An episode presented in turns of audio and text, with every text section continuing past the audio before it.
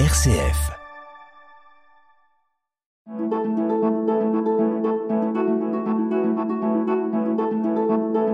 Itinéraire. RCF. Mesdames, Messieurs, bonjour. C'est Michel Mudry aujourd'hui qui vous parle euh, pour vous présenter cette émission, euh, cette édition de l'émission Itinéraire. Et donc, euh, je vais ainsi avoir plaisir de dialoguer avec mon invité, une invitée d'ailleurs, puisque c'est aujourd'hui une jeune femme. Pour vous la présenter très brièvement avant de lui donner la parole, euh, je dirais que c'est son engagement professionnel qui va nous emmener dans l'univers de la dépendance et même du handicap. Sujet à l'actualité récurrente après une longue période, de, une longue époque de silence. Je veux parler d'un silence sociétal qui fut autrefois un peu assourdissant. Plus précisément, d'abord, la dépendance due à l'âge, qui est traitée, comme vous le savez, par ces 7200 EHPAD souvent invoquée lors de cette pandémie, et qui accueille environ 600 000 personnes, dont s'occupent 400 000 professionnels. Or, elle vient de terminer un premier segment de sa carrière sur le terrain à la direction d'un de ces établissements. Nous parlerons ensuite du handicap, surtout du handicap mental peut-être, dans lequel elle est depuis longtemps investie. Et puis, euh, de votre part, euh, peut-être qu'à la fin, je lui poserai des questions plus personnelles mais nous verrons cela tout à l'heure. Voilà, bonjour Pauline Noël. Bonjour Michel Mudry. Eh bien, écoutez, euh, on va commencer linéairement. Votre carrière et votre itinéraire est récent euh, et vous n'en êtes qu'au début finalement. Et c'est ça qui est intéressant, je crois. Alors, euh, peut-être vos, comment en êtes-vous arrivé là? On va essayer de, de cheminer avec vous euh, vos origines familiales, vos études. Dites-nous un petit peu comment ça a commencé tout ça. Donc après un bac, euh, je me suis destinée euh, à vouloir être journaliste. Euh, et puis donc du coup j'ai fait un, une première année de prépa Sciences Po, euh, à l'issue de laquelle euh, j'ai décidé d'intégrer la, faculté de droit de Montpellier. Euh, et puis une rencontre d'un couple qui avait un enfant, un adolescent de 17-18 ans qui était trisomique 21, euh, qui s'est retrouvé dans une difficulté à ne pas trouver d'institution qui pouvait l'accueillir. M'a euh, comment dire choqué, euh, m'a un peu révolté et euh, avec mes beaux idéaux, le journalisme était un petit peu passé derrière. Et donc du coup je me suis posé des questions et je me suis orientée plutôt sur un parcours de droit social et de droit de la santé vos idéaux euh, venant en partie de votre milieu familial quand même euh, Mes idéaux venant effectivement en partie de mon milieu familial, mais euh, voilà, je voulais être journaliste, je, ne me prédestinais pas du tout à aller dans cette carrière du médico-social, et pour autant, effectivement, j'ai quand même baigné dans le, le, les idéaux de l'entraide, de, l'amour de l'autre, mais voilà, dans ma carrière, c'était pas quelque chose que j'envisageais. C'est bien. Donc c'est une rencontre qui vous C'est a une rencontre. orienté. Tout Donc, à fait. C'était, euh, vous aviez 20 ans à peu près. J'avais peine. 20 ans, Voilà. 21 ans, exactement. Voilà. Euh, donc euh, c'est ce qui vous a fait bifurquer dans vos études de droit, Tout si j'ai bien compris. Oui. Euh, Vous aviez fait du droit, euh, disons, général, Droit du général. droit, droit public plutôt? Non, droit privé. Droit privé, Droit général. Euh, J'avais beaucoup de- de- d'intérêt pour le droit pénal. Euh, et puis, voilà, toujours peut-être cette envie de, de, défendre l'autre. Et puis, du coup, je suis partie plutôt dans le droit social, euh, avec une spécialisation, du coup, dans le droit de la santé et dans le, droit et la gestion des établissements de santé. Euh, pour essayer de comprendre un petit peu les tenants et les aboutissants euh, des problématiques que pouvaient rencontrer les parents de, jeunes enfants ou voilà lorsqu'ils se retrouvaient confrontés à, à une fin de non recevoir des, institutions où, où il n'y a pas de place où l'institution n'est pas adaptée où où du coup ce couple a été dans une difficulté psychologique et, et, et, et, et matérielle en fait euh, euh, voilà qui, qui moi m'a vraiment interpellée et, et je me suis dit mais mince comment ça se fait qu'en France aujourd'hui euh, on puisse encore enfin on, on- voilà on soit confronté à ce genre de choses Bien sûr. Euh, Mais euh, en fait, donc, euh, vous avez aussi euh, fait un- une formation en, plus précisément tourné vers la personne en situation de handicap. En parallèle de mon master 2, j'ai effectivement fait un diplôme universitaire de droit de la personne en situation de handicap. Euh, pour approfondir la question et pour aller plus loin et, pour euh, mieux comprendre le, le, le, terrain, euh, le terrain français des institutions, et puis pour savoir derrière si effectivement moi, à mon niveau, je pouvais faire quelque chose. Ce qui n'est pas une mince affaire. ça, je hein vous le confirme. Il faut bien faire quelques années d'études pour arriver à cet objectif. avant, avant de, de, de, parler tout à l'heure de votre expérience là vraiment dans mmh. cette EHPAD longue finalement. Hein, euh, vous avez commencé votre carrière euh, dans une, euh, une, quinzaine de mois, je crois. Tout à fait. dans une, déjà dans une institution où vous êtes occupé de ressources humaines, une institution qui était tournée vers le vers, le handicap. voilà. C'était une, une, maison d'accueil spécialisée à Paris qui était gérée par l'Ordre de Malte. Ah oui et où donc du coup j'ai pu euh, mettre euh, à profit euh, mon, mon, enthousiasme et, et, mon envie de voilà de tout révolutionner au niveau des ressources humaines et au niveau de l'aspect qualitatif. Et donc du coup j'ai vécu pendant pendant 15 mois dans le quotidien de 76 résidents handicapés moteurs essentiellement euh, qui a été euh, 15 mois absolument enrichissants. Euh, 15 euh, mois de bonheur, 15 mois parfois un peu difficiles parce que c'était des, des, parfois des jeunes qui avaient mon âge euh, et, et, pour lesquels les handicaps n'étaient pas toujours des handicaps de naissance, mais parfois des handicaps dus à des accidents. Ah et ça, c'est une réalité euh, que j'ai un peu pris, pardonnez-moi l'expression, mais de en, voilà. C'est vraiment plonger dans une piscine sans trop savoir nager. Encore, hein. Exactement. c'est une belle expérience. Un, un, jeune, un jeune qui avait 25 ans, moi j'en avais 27 ou 28, euh, mmh. voilà, euh, qui tous les, tous les jours euh, venait me saluer et euh, voilà, accident, accident de la vie. Bien, bah on va continuer. Euh, ça c'était voilà, vous êtes vous étiez sur trajectoire et après on va parler de la de la période suivante. Itinéraire sur RCF. Itinéraire. Alors nous sommes avec Pauline Noël, euh, qui, est, qui a fait carrière et qui est une activité associative, on le verra, euh, dans le domaine d'une part de la dépendance et d'autre part du handicap. Euh, elle est en début de carrière quelque part, elle n'a pas fait 20% de son trajet de ce point de vue-là peut-être, et c'est ça qui est intéressant de, de voir où elle en est. Et, puis elle va surtout nous apprendre des choses. Elle nous apprend déjà des choses sur le handicap et sur la dépendance. Alors, la, dépendance, c'est un peu le, thème central, puisque vous avez passé euh, huit années à la direction d'un EHPAD, comme directrice adjointe d'abord, puis comme directrice. Euh, vous avez terminé cette euh, période il y a deux ans, je crois. Tout à fait. donc, on, va, on parlera aussi ensuite de cette bifurcation. Donc vous connaissez bien le sujet, très bien je pense, au titre en plus d'un travail de terrain, pas en théorie et en situation de responsabilité, j'ai cité vos fonctions. Alors, je voudrais que l'on je voudrais que l'on examine un petit peu quelques aspects de cette, de cette, de ce, de cette mission. Peut-être euh, avant de considérer la mission, euh, du moins la mission de l'EHPAD, qui, c'est-à-dire de parler des pensionnaires et de leurs familles, mhm. finalement, peut-être parler de, de, de, ce qui est votre cœur de métier, c'est-à-dire la gestion des RH, des ressources humaines. Et donc vous aviez évidemment euh, ça en, directement dans votre main, tant qu'en tant qu'adjointe qu'en tant que directrice. Alors parlez-nous de la vie de ces personnels de santé, de, leur, de leurs difficultés, de leur carrière. Et puis euh, voilà, je, je, la question est très ouverte, très, très large.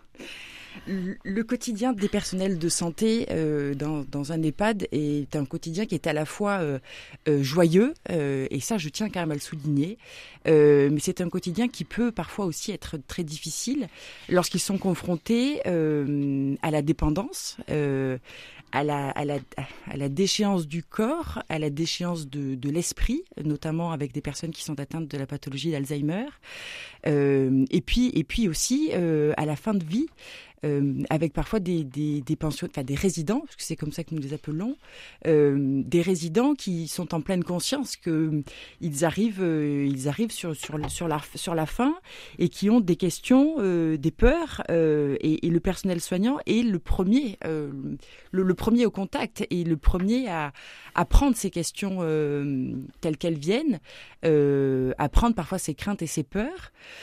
Euh, un personnel soignant qui ne peut pas arriver dans cette carrière euh, contraint et forcé. Euh, je pense que, et j'en suis convaincue, euh, ces personnels qui ont décidé de travailler au contact des personnes âgées dépendantes ne peuvent pas le faire. Euh, si elles n'ont pas un, un minimum euh, envie euh, d'être confrontées à, à tout cela, avec cette- ces questions aussi quand même qui ont trait à la mort et, et avec Bien sûr. avec Bien peut-être sûr. cette problématique aujourd'hui qu'on n'arrive pas à nommer, mais des personnels qui sont du coup mis à mal un peu parfois psychologiquement parlant. Et euh, vous venez de parler des résidents, de leur rapport aux résidents. Oui, hein. tout à fait. Et, et donc, euh, comment dire, il y a les résidents et il y a leurs familles. Ouais. Alors, euh, co- comment, comment ça se passe? Parce que les familles, évidemment, sont inquiètes, elles sont présentes, plus ou moins, mais parfois elles ne le sont pas. Parfois trop. Euh, donc, euh, parfois trop, parfois pas assez. On connaît, enfin, on voit bien. Oui. Donc, quelques mots là-dessus, mais on pourra revenir en- encore un peu là-dessus après.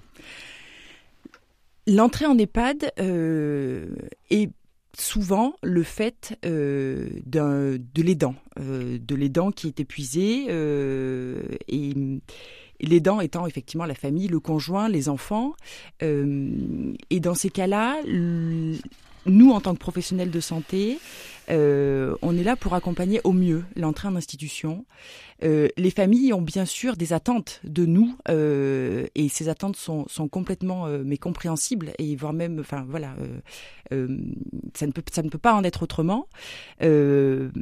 Parfois, elles sont aussi dans la compréhension de nos difficultés, de nos contraintes humaines, de nos contraintes matérielles, et parfois elles sont dans la révolte, dans la révolte parce que parce que pourquoi nous et pas pourquoi pas eux. euh, Ah oui, bien sûr, bien sûr, bien sûr. euh, On connaît ça, oui. Voilà. Et, Oui. et donc à nous de savoir écouter, euh, de savoir parfois aussi recadrer et de les, de qu'on puisse prendre nous notre place. Un petit peu de fermeté quand même, oui, Ouais. évidemment. C'est difficile. qu'on puisse prendre nous notre difficile. place de, de professionnels et que la confiance est, est essentielle euh, dans, dans la relation de, des familles et, et des professionnels quels qu'ils soient. Euh, moi j'aimais beaucoup recevoir les familles dans mon bureau ou, ou dans les couloirs. Oui. euh, j'aimais beaucoup échanger avec eux euh, parce qu'il faut quand même pas oublier qu'ils avaient eux l'histoire de vie que nous nous n'avions Tout pas. à fait. Écoutez, euh, on va reprendre ça tout à l'heure, mais avant, on va faire une petite, euh, alléger un petit peu le, l'interview, à part une petite pause musicale d'un morceau que vous avez choisi, donc il ne vous étonnera pas, et on revient tout de suite pour la suite de l'entretien.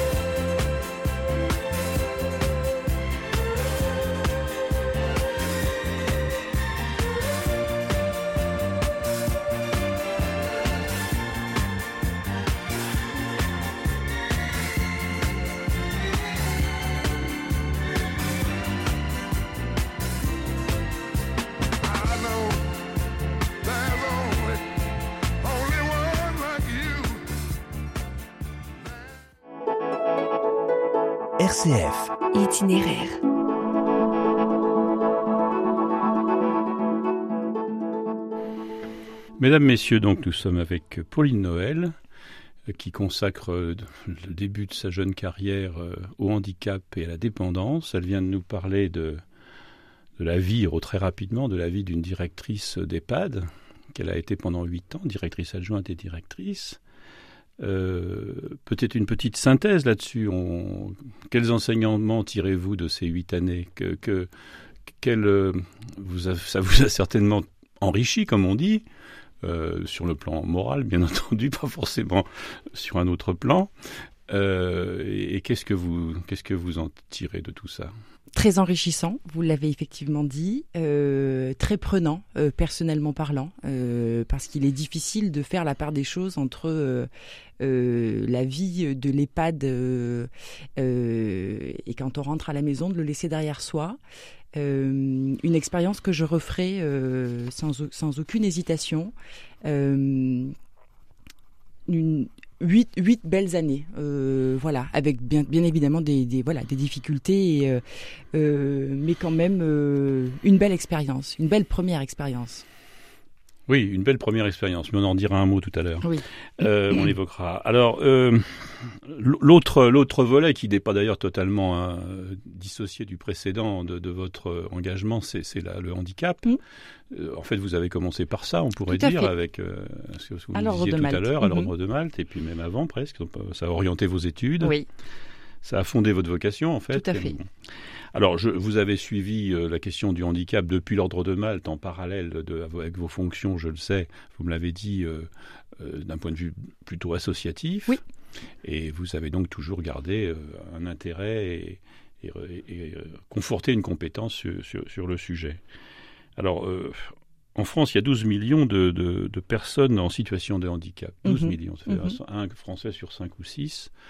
Parfois c'est léger, parfois, mais c'est quand même dans tous les ces 12 millions compte des gens reconnus comme tels euh, ayant un handicap et parfois c'est cumulatif.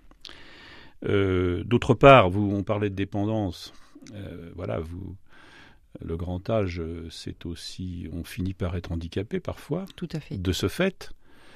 euh, comment comment voyez-vous les deux les, ces deux aspects, euh, notamment ce cumul mais d'abord le handicap et peut-être le handicap mental, parce que vous avez, pas, pas seulement, mais vous avez quand même euh, euh, bien connu et vous connaissez bien toujours euh, cet, cet aspect des choses. Que- que- Qu'auriez-vous euh, Hmm. qu'auriez-vous à nous dire en tant que, que cette fois que, non pas de professionnel uniquement, mais engagé dans une vie associative?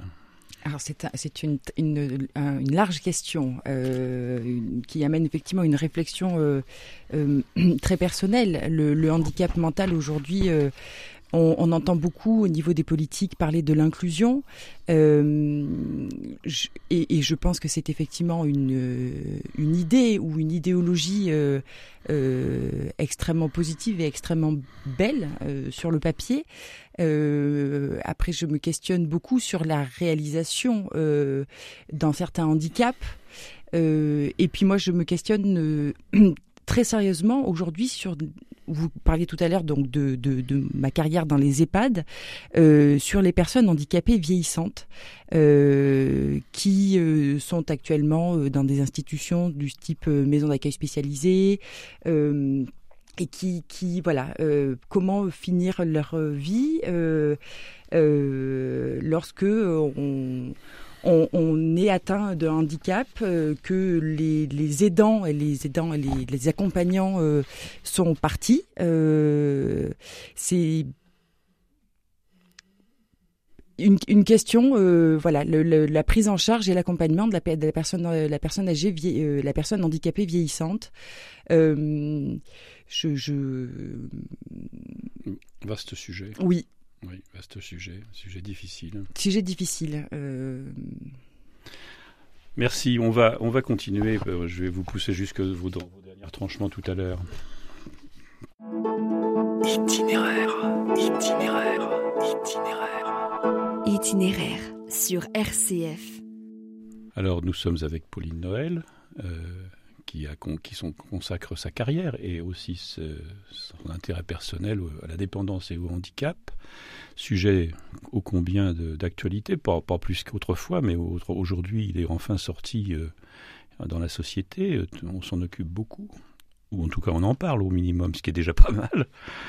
Euh, vous étiez sur les propositions. Alors, je, vais être plus précis, mais rapidement. Je ne vais pas non plus vous, vous tarauder avec ça. Mais euh, si des politiques vous demandaient des conseils sur la façon de conseils de femmes de terrain sur la façon de considérer la, dépendance et le handicap en France. Qu'est-ce que vous pourriez leur dire notamment Parce que vous pourriez leur dire sûrement beaucoup de choses, mais notamment? Euh, je vais peut-être parler de la, de la formation euh, des personnels, des professionnels de Oui, santé. oui. Euh, euh, peut-être leur donner un, un bagage un peu plus, peut-être un peu plus, un peu plus important sur la réalité du terrain qu'ils Mm. vont côtoyer. Euh, bien sûr, je vous parlerai des moyens, euh, des moyens humains, euh, mais la problématique ne se résout, ne se résume pas, à mon sens, à, à, un- à une multiplication des moyens, euh, voilà, euh, par deux, par trois. Je pense qu'on est vraiment sur un- une, une prise en charge qui peut représenter des, qui, qui peut amener à, à- à- des questionnements, enfin euh, voilà, essayer de faire en sorte que les, les, les, collaborateurs qui rentrent dans ces, dans ces institutions euh, soient, soient plus euh, dans la réalité du terrain et, et soient un peu plus conscients de ce qu'ils vont vivre au quotidien. Parce que c'est effectivement moi ce que plusieurs soignants m'ont dit lorsqu'ils sortent juste de leurs études et qu'ils arrivent en EHPAD, parce que parfois Mhm. c'est un choix. C'est oui, être confronté à la dépendance euh, et à la fin de vie, euh, et, notamment à la maladie d'Alzheimer, euh, mon Dieu, c'est pas facile. Oui. Tout à fait, tout à fait. Tout à fait. Bah écoutez, le politicien imaginaire prendra bonne note dont je parlais. Merci. Alors, on n'a pas tout à fait terminé. Euh, vous, vous êtes à une bifurcation de carrière. Je- on va parler euh, quelques mots de questions personnelles. Euh, Bon, alors que- qu'est-ce que est-ce que vous vous vous orientez vers une bifurcation dans cette carrière, toujours où vous allez rester plutôt sur les mêmes sujets, à votre avis? Et puis, euh, comment voyez-vous finalement la notion de mobilité dans nos sociétés, euh, bilan de compétences? Ça Hmm. peut ça peut aider, euh, éclairer certains jeunes auditeurs ou jeunes auditrices qui nous écoutent. Euh, alors, la mobilité, je, lorsque moi j'ai fini mes études de droit, euh, je ne pouvais pas concevoir euh, que de, de, de, de rester effectivement cloîtré. euh, et pourtant, Dieu sait si j'aimais ma région, hein, puisque j'étais quand même dans le sud de la France. Je sais bien, oui. Mais voilà, j'ai envoyé des candidatures spontanées dans la France entière, euh, même jusqu'à Lille. Euh, donc la mobilité pour moi est quelque chose de voilà d'essentiel et de primordial lorsqu'on sort des études. Euh, le bilan de compétences, vous en parliez. je, pense qu'effectivement, je vais moi-même y avoir recours incessamment sous peu, puisque comme vous le dites, je suis à un, à un tournant au niveau de ma carrière professionnelle. Et pour autant, je ne me vois pas aujourd'hui, en tout cas, travailler dans un dans un autre domaine. Euh, voilà. je, je- voulez pas le quitter. je ne veux pas quitter ce secteur d'activité, même voilà, je, je, je ne souhaite pas le quitter parce que je crois que je ne, alors je ne saurais pas faire autre chose et je n'ai pas envie de faire autre chose. Oui, je comprends. Voilà. Sûr. Ça, Euh, s'appelle- ça s'appelle un engagement, une Après, vocation. je crois.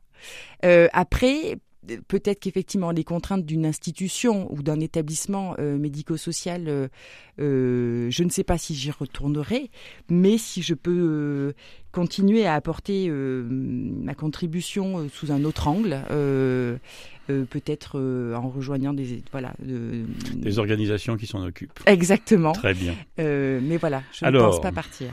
Bien. Eh bien, écoutez, pour finir, une dernière question euh, euh, personnelle. Euh, Vous avez une petite famille, enfin pas si petite que ça d'ailleurs, c'est-à-dire un, un mari très très occupé lui-même professionnellement et trois jeunes enfants. Mhm. Alors, euh, comment mariez-vous tout cela euh, tous les deux, vous et votre conjoint? Et puis euh, peut-être vous pouvez passer un petit message à, aux jeunes gens qui sont de votre génération, qui sont dans la même situation, avoir à concilier, surtout les femmes, il faut bien le dire, à la fois une, une carrière professionnelle prenante et puis une famille qui s'occuper des enfants, de les élever comme il faut. Alors c'est Ça tout- sera notre conclusion. c'est tout à fait faisable. Euh, effectivement, comme vous le dites, il faut être bien accompagné. Et euh, avec mon mari, euh, voilà, on a toujours été dans la communication et, et dans l'entraide. Euh, il faut aussi pouvoir euh, compter. Sur euh, ben voilà sur des personnes qui peuvent venir nous prêter main forte mais euh, concilier une vie professionnelle épanouie euh, et une vie familiale euh, c'est loin d'être impossible. Ça demande par contre effectivement une très bonne organisation. Et une connivence de tous les instants. Exactement. Très bien. Eh bien, écoutez, merci Pauline Noël, ça nous aura beaucoup éclairé, beaucoup ému aussi. Et puis merci aux auditeurs de leur attention. À la prochaine.